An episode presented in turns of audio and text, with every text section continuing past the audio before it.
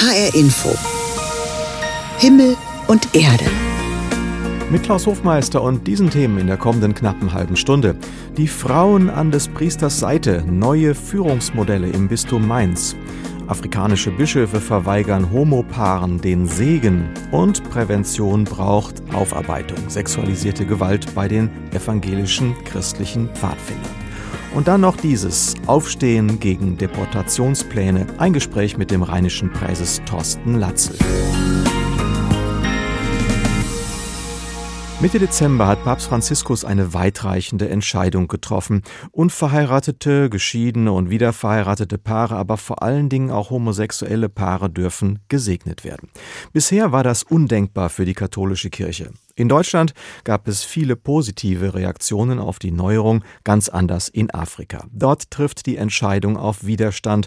Der gesamtafrikanische Bischofsrat erklärte, dass man die Segnungen homosexueller Paare ablehne. Auch in Nigeria, dem bevölkerungsreichsten Staat des Kontinents, weigern sich katholische Bischöfe, queere Paare zu segnen. Homosexualität bleibt nicht nur gesellschaftlich geächtet, sondern auch ein Verbrechen. Jane lebt in Nigeria. Sie ist gläubige Katholikin und sie ist lesbisch. Sie und ihre Partnerin Lucy sind seit über sechs Jahren ein Paar. Eine Segnung ihrer Beziehung von katholischen Geistlichen bleibt weiter Wunschdenken obwohl der Papst dem mittlerweile zustimmt. Für sie wird sich erstmal nichts ändern, sagt Jane der Nachrichtenagentur Reuters. Das wird ein langer Prozess. Vielleicht tut sich was in den nächsten 20 oder 30 Jahren, aber gerade ist es für die Bischöfe schwer, diese Änderungen zu akzeptieren. Queere Paare segnen, für katholische Bischöfe aus verschiedenen afrikanischen Ländern weiterhin ein No-Go. Sie weigern sich, so in unter anderem auch Angola, Kenia und auch in Janes Heimat, Nigeria. Über die Nachricht des Papstes freut sie sich trotzdem. The Pope's declaration is still in good faith. Die Erklärung des Papstes hat eine gute Absicht und wir nehmen sie an. Wir freuen uns auch darüber. Ich denke, er hat versucht, die Gefühle von Menschen zu verstehen, die dazu neigen, anders geboren zu werden oder Menschen, die im Grunde genommen zu Außenseitern der Gesellschaft werden. Nigeria ist mit mehr als 200 Millionen Menschen Afrikas bevölkerungsreichster Staat und teilweise tief religiös. Im Land leben ähnlich viele Christen wie Muslime. Geistliche haben nicht nur ein hohes Ansehen, sondern auch gesellschaftlichen und politischen Einfluss. Nicht alle nigerianischen Geistlichen sind allerdings strikt gegen die Änderung des Papstes. Pater Patrick Alemonku, Kommunikationsdirektor der katholischen Erzdiözese Abuja, Nigerias Hauptstadt, sagt, die Erklärung des Vatikans sei für viele Katholiken beunruhigend, aber man solle sie als Schritt sehen, alle Kinder Gottes mit einzubeziehen. In der gesamten Botschaft des Papstes geht es um Inklusivität. Wir sind eine Familie, wir sind Kinder Gottes. Und es gibt Menschen, die an den Rand gedrängt werden, aber wir müssen sie in unsere Gemeinschaften einbeziehen und in unseren christlichen Glauben. Sie sind auch Kinder Gottes. Das letztendliche Urteil über einen Menschen hängt von Gott ab. Ich denke, das hat der Papst gesagt. Wer bin ich, um zu urteilen? Fakt ist, Homosexualität ist in Nigeria nicht nur stigmatisiert, sondern steht auch immer noch unter Strafe. Betroffenen droht Gefängnis. Für die 39-jährige Jane und ihre Partnerin bedeutet diese offene Diskussion über eine Segnung queerer Paare vor allem eines, dass sie eines Tages den Schritt machen werden und ihren Pfarrer um diese Segnung bitten wollen.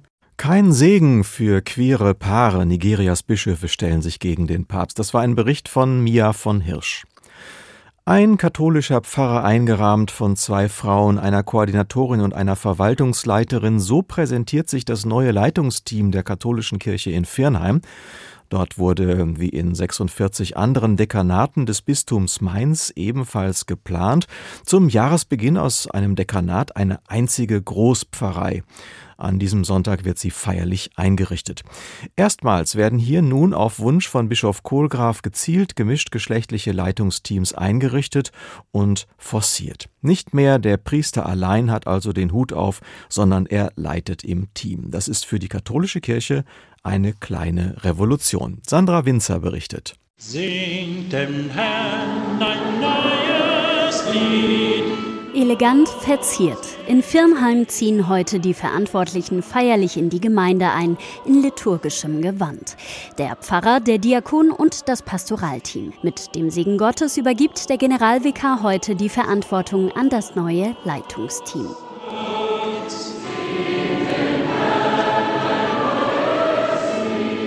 Ronald Gewins ist der leitende Pfarrer in Firnheim, ab sofort offiziell eingerahmt von einer Verwaltungsleiterin und einer Koordinatorin. Es wird Macht geteilt und es wird auch nach außen sichtbar. Die Leitung einer Pfarrei, das ist nicht ans Geschlecht gebunden, sondern da könnte man noch viel intensiver schauen, welche Fähigkeiten haben wir in der Kirche, damit Menschen einen guten Ansprechpartner und eine gute Ansprechpartnerin haben in den Sorgen einer Pfarrei. Christina Arnold übernimmt die Verwaltung. Als Verwaltungsleiterin ist sie ab sofort einmal eine Schnittstelle nach Mainz zu unserem Bistum und hier das Büro und die Unterstützung der Gremien vor Ort. Koordinatorin und Gemeindereferentin in Firnheim und damit die dritte im Bunde der Leitung ist Angela Eckhardt. Sie begleitet pastorale Aufgaben gemeinsam mit dem Pfarrer. Ich weiß darum, welches große Vertrauen das Bistum in uns als Pfarreileitung setzt. Mir ist dabei auch nochmal wichtig, dass es ein mutiger Schritt ist, diesen Schritt in katholischer Kirche zu gehen. Die beiden Kolleginnen können bei einzelnen Entscheidungen den Pfarrer überstimmen. Eine kleine Revolution für die katholische Kirche, stimmt Pfarrer Gewins zu. Man dürfe gerade jetzt aber nicht stehen bleiben. Also ohne den synodalen Weg, ohne Maria 2.0 gäbe es diesen Schritt nicht. Der Bischof geht an das äußerst Machbare aber das kann nicht das Ende sein, denn wir haben wieder nur gefragt, wie viele Männer haben wir, die geweiht sind. Aber wir müssen als Kirche dorthin kommen, dass wir endlich fragen, was brauchen die Menschen wirklich? Und gibt es Frauen und Männer, die das den Menschen geben können? Menschen brauchen Gesichter, sagt er. Ansprechpartner für ihre Anliegen, das sei der Schatz der Kirche. Die Kirche hat genug Frauen und Männer, um tatsächlich den Menschen das zu geben, was sie brauchen. Die Frauen an des Priesters Seite in Firnheim probiert die katholische Kirche neue Leitungsmodelle aus. Nicht nur in der katholischen Kirche, auch in der evangelischen Kirche beginnt inzwischen ein Prozess der Aufarbeitung von sexuellem Missbrauch. Am 25. Januar, also am kommenden Donnerstag, wird dazu eine große EKD-weite Studie vorgestellt. Parallel dazu beginnt nun der VCP, der Verein christlicher Pfadfinder und Pfadfinderinnen, mit seinem Sitz in Kassel eine offizielle Studie mit dem Titel Aufarbeitung sexueller Gewalt. Carsten Gohlke berichtet. Harald Wiester war als Jugendlicher ein begeisterter Pfadfinder im bereits in den 70er Jahren gegründeten VCP, Verein christliche Pfadfinderinnen und Pfadfinder, in dem sich heute mehr als 20.000 Kinder und Jugendliche treffen, hat er ein zweites Zuhause gefunden und sich richtig wohlgefühlt. Äh, in meinem Fall war das ähm, ein ähm, Indianerlager, sage ich jetzt mal. Das war wohl der Hauptpunkt. Also tatsächlich ähm, ein ähm, ein Setting, äh, was über mehrere Wochen gedauert hat und ähm, letztlich äh, eine Phase von anderthalb Jahren, in denen ich Missbrauch erfahren habe. So, also es, es gibt solche Fälle, die, die direkt auf dem VCP ähm, äh, zielen, ähm, mittendrin, würde ich sagen. Er war damals in der Pubertät und es hat Jahre gebraucht, bis er den Mut und die Kraft gefunden hat, sich mit seinen Erlebnissen und Erfahrungen an die Öffentlichkeit zu wenden. Für Peter Keil vom Bundesvorstand des VCP kein Einzelfall wo Beziehungen stattfinden, wo sozusagen Menschen aufeinander, miteinander, aufeinander angewiesen sind und wo es dann Hierarchien gibt. Der, der Sporttrainer oder der, der Lehrer im Internat. Also sozusagen überall da können diese Strukturen auch ausgenutzt werden. Das macht es so tragisch, weil ähm, im Guten das ja genau das ist, was uns ausmacht, was gut funktioniert, warum wir es haben. Grund genug für den Verein, sich mit aller Kraft der Aufarbeitung der Vorkommnisse in der Vergangenheit zu stellen. Wir müssen sozusagen da das Spotlicht reinmachen, also das Beleuchten, dass es da keine Schattenecken, kein, keine Verschwiegenheit, kein nicht überreden gibt. Da wollen wir gerne hin. Rund eine halbe Million, also gut 50 Prozent seines Etats hat der Verein zur Verfügung gestellt, um sich dieser schwierigen Aufgabe zu stellen. 300.000 Euro für die Studie selbst und noch einmal 200.000 für die sofortige Hilfe für die Opfer.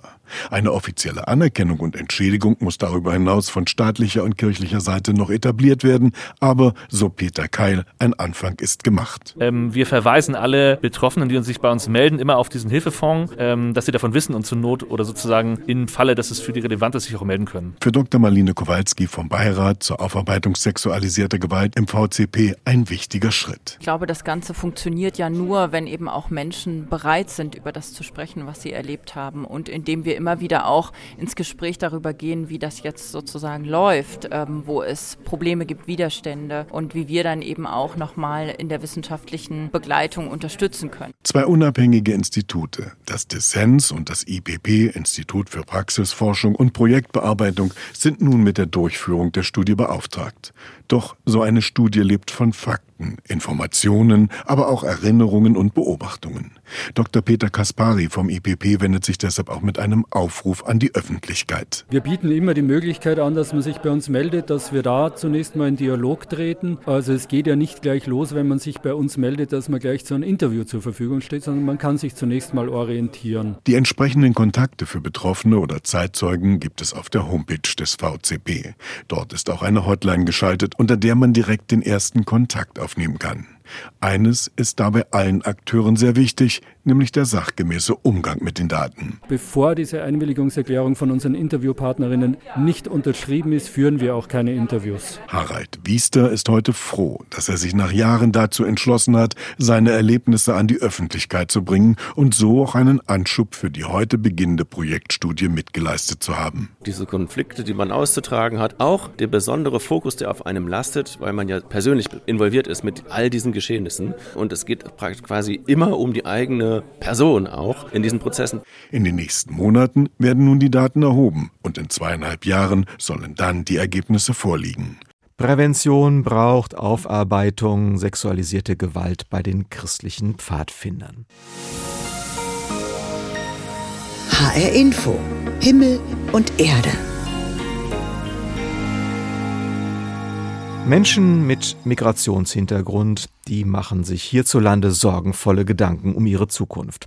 Ganz oft schlägt ihnen schon im Alltag Ablehnung und Diskriminierung entgegen.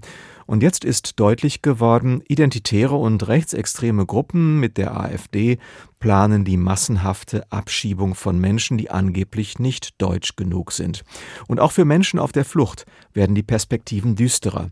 Die Bundesregierung hat diese Woche schnellere Abschiebungen auf den Weg gebracht. Das ruft jetzt auch die Kirchen auf den Plan. Der hessen-nassauische Kirchenpräsident Jung ruft dazu auf, dass auch Gemeinden und kirchliche Gruppen offen gegen Rechtsextremismus sich engagieren. Und auch der Präses der Rheinischen Kirche hat sich in dieser Woche per Videobotschaft zu Wort gemeldet. Die Rheinische Landeskirche reicht ja bis nach Hessen hinein. Mein Kollege Lothar Bauerochse hat in dieser Woche mit Präses Latzel gesprochen und ihn zunächst gefragt, Remigration Migration ist ja das Unwort des Jahres und wie die Recherchen des Netzwerks Korrektiv gezeigt haben, für manche auch strategisch ein politisches Ziel. Wie reagieren Sie auf solche Pläne? Remigration ist nicht nur ein Unwort, es ist ein Ungedanke. Man muss sich einfach klar machen, was das bedeutet. Da sollen Menschen aus Deutschland ähm, abgeschoben, zurückgewiesen werden, gegen unseren Rechtsstaat. Menschen, die Bundesbürger sind, einfach weil anderen Menschen ihnen ihre Hautfarbe nicht passt, nicht wo sie herstammen. Das geht überhaupt gar nicht. Wir müssen da klar sagen, hier wird eine Grenze überschritten. Das ist ähm, gruppenbezogene Menschenfeindlichkeit. Jetzt ist die Zeit, dass man gegen diesen Ungedanken aufstehen muss. Man muss aufstehen, sagen Sie. Aber was sagen Sie Menschen, die angeben, sie hätten Angst vor einer angeblich unkontrollierten massenhaften Zuwanderung? Also wenn Menschen Angst haben, einfach müssen wir miteinander sprechen. Und es ist ja so, dass wir wirklich auch einen starken Zustrom von Menschen nach Deutschland haben. Aber man muss da sorgsam differenzieren. Da gibt es erstmal Menschen, die haben einen Anspruch auf Asyl. Das ist ein Menschenrecht, um das es dabei geht, wo Menschen vor Folter, Unterdrückung fliehen und diesen Menschen sollen wir weiter eine Heimat bieten. Es wird auch Zurückführung von Menschen geben, die eben keinen Aufenthaltsstatus bei uns haben. Ja, das passiert.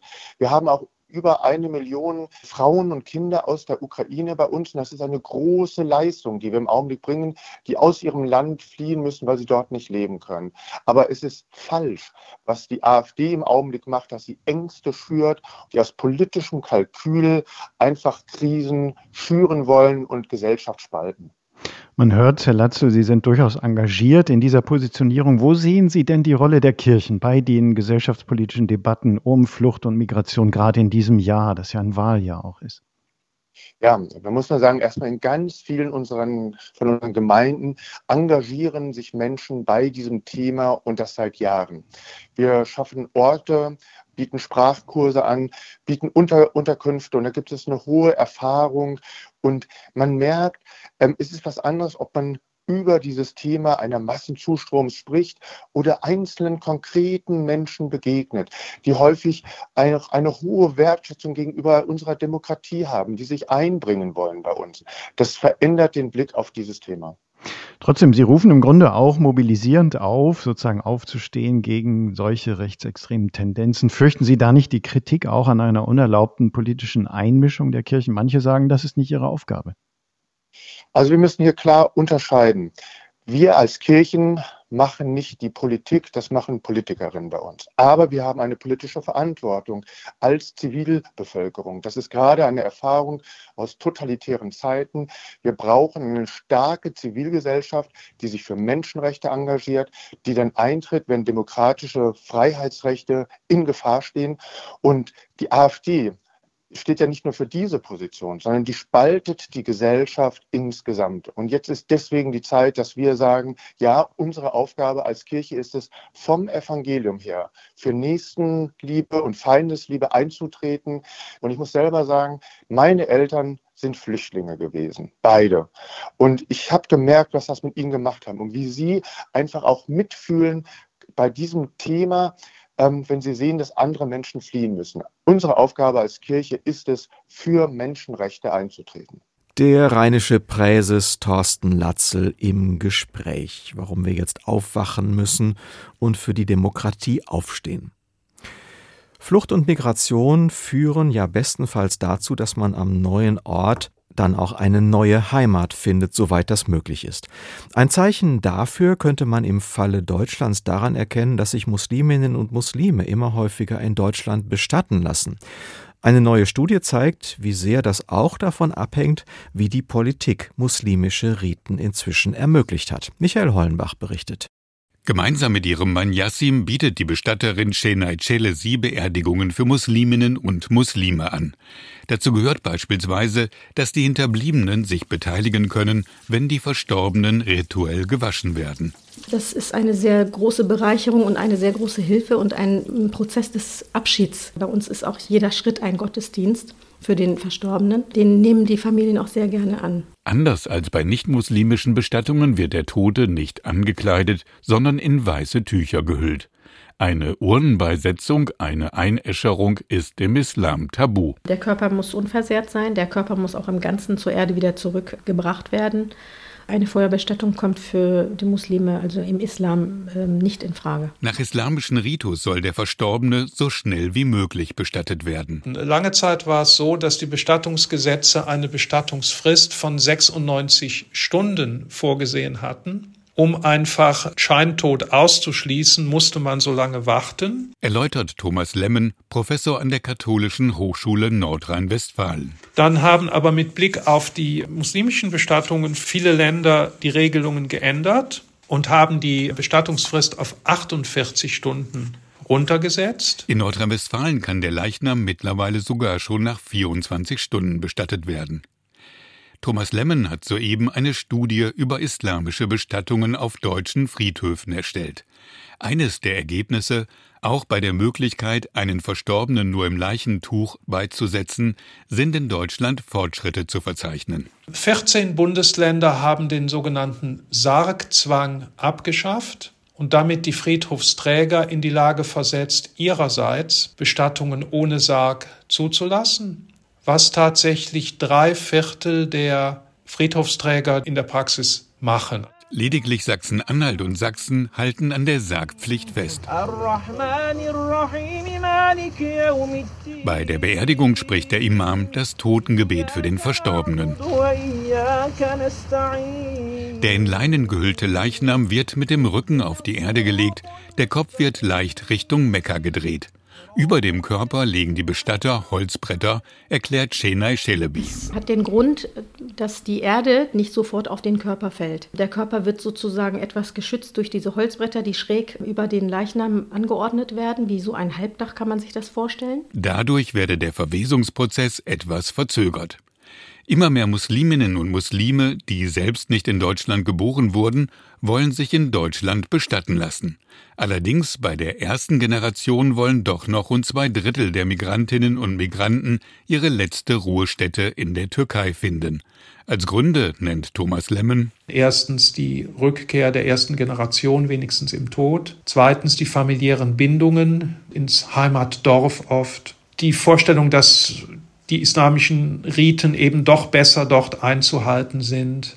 Die Kostenfrage, Überführung ist günstiger als Bestattung in Deutschland und eben auch die Vorstellung, dass mehr Menschen ans Grab gehen und dann dort Fürbittgebete halten. Bei den aus Bosnien stammenden Musliminnen und Muslimen will die Hälfte in der ursprünglichen Heimat bestattet werden, bei den arabischen nur ein Drittel. Und je länger muslimische Migrantinnen und Migranten in Deutschland leben, desto eher wollen sie auch hier bestattet werden. In fremder Erde, warum sich mehr Musliminnen und Muslime in Deutschland bestatten lassen. Flucht und Vertreibung, das steckt als Erfahrung auch in den vielen Millionen Deutschen, die zum Ende des Zweiten Weltkrieges als Vertriebene alles verloren hatten und dann mit wenigen Habseligkeiten in einem Treck mit Kind und Kegel in den Westen zogen, wo sie angesichts der Not auch nicht gerade mit Begeisterung empfangen wurden. Andrea Schwarz ist ein Flüchtlingskind, allerdings erst 1955 in Wiesbaden geboren, aber als Tochter von aus Preußen heimatvertriebenen Eltern. Wir haben sie gefragt, wie so eine Fluchtgeschichte bei den Eltern auch noch Kinder, also sie selbst, prägt, die bei dem Treck gar nicht dabei gewesen sind. Wann hat Andrea Schwarz selbst entdeckt, dass sie eine Flüchtlingsgeschichte hat, der sie einmal nachgehen sollte? Naja, sagen wir mal so, zum Thema wurde es erst spät. Mhm. Äh, bewusst war es natürlich schon, weil meine Eltern zwei Kinder verloren haben bei der Flucht und mein Bruder und ich jeweils die als zweiten Vornamen, die beiden Vornamen unserer Geschwister mhm. hatten, unserer verstorbenen Geschwister. Und es war klar, ein Satz war, unsere Heimat ist nicht hier, unsere Heimat ist da, wo man nicht mehr hin kann. Bewusst geworden ist es mir wirklich erst als ich die Wohnung auflöste meiner Mutter und da ein Fotoalbum fand, was sie mit uns nie angeschaut hat. Und ich blättere um und entdecke auf einmal die Haarlocke meines verstorbenen Bruders und sie hat diese Haarlocke aufgehoben. Ne? Und da habe ich gesagt, du meine Güte, was muss das für ein Erlebnis gewesen sein für diese Frau, alleine auf der Flucht zu sein, zwei Kinder zu verlieren, mhm. In ein Internierungslager nach Dänemark zu kommen, nicht zu wissen, wo der Mann ist, wo Freunde sind, wo die Verwandten sind. Und dann wurde ich neugierig und habe ein bisschen weiter geforscht und gesucht. Und hatten Sie das Gefühl, das ist ja wirklich eine dramatische, eine schwere Familiengeschichte, hatten Sie das Gefühl, da waren hauptsächlich so Traumata im Gepäck Ihrer Familie verborgen? Ja, ich denke schon. Was es mit einer Frau macht, innerhalb von 14 Tagen zwei Kinder zu verlieren, kann ich, glaube ich, nur halbwegs ahnen. Es wurde nicht drüber gesprochen und ich glaube auch nicht, dass meine Mutter Möglichkeit hatte, mit jemandem drüber zu sprechen. Diese Generation hat alles mit sich abgemacht. Und das ist etwas, was mir viele erzählen aus solchen Flüchtlingsfamilien, dass man da nicht groß drüber redet. Ne? Mhm. Sie haben gesagt, Sie haben es im Grunde dann bei dieser Entdeckung auch für sich zum Thema gemacht. Welche Spuren haben Sie da sozusagen in Ihrer eigenen Seele dann vorgefunden? Aber mir wurden auf einmal ein paar Dinge in meinem eigenen Leben klar. Das ist einmal die Frage nach Identität. Mhm. Wer bin ich eigentlich? Ich habe sehr oft, mache es auch jetzt noch, wenn ich gefragt werde, wo kommst du her, sage ich, ich wohne mhm. jetzt im Emsland oder ich wohne da und da. Aber ich sage nicht, da komme ich her, sondern sage automatisch oft dazu, aber meine Eltern kommen aus Ostpreußen und Schlesien.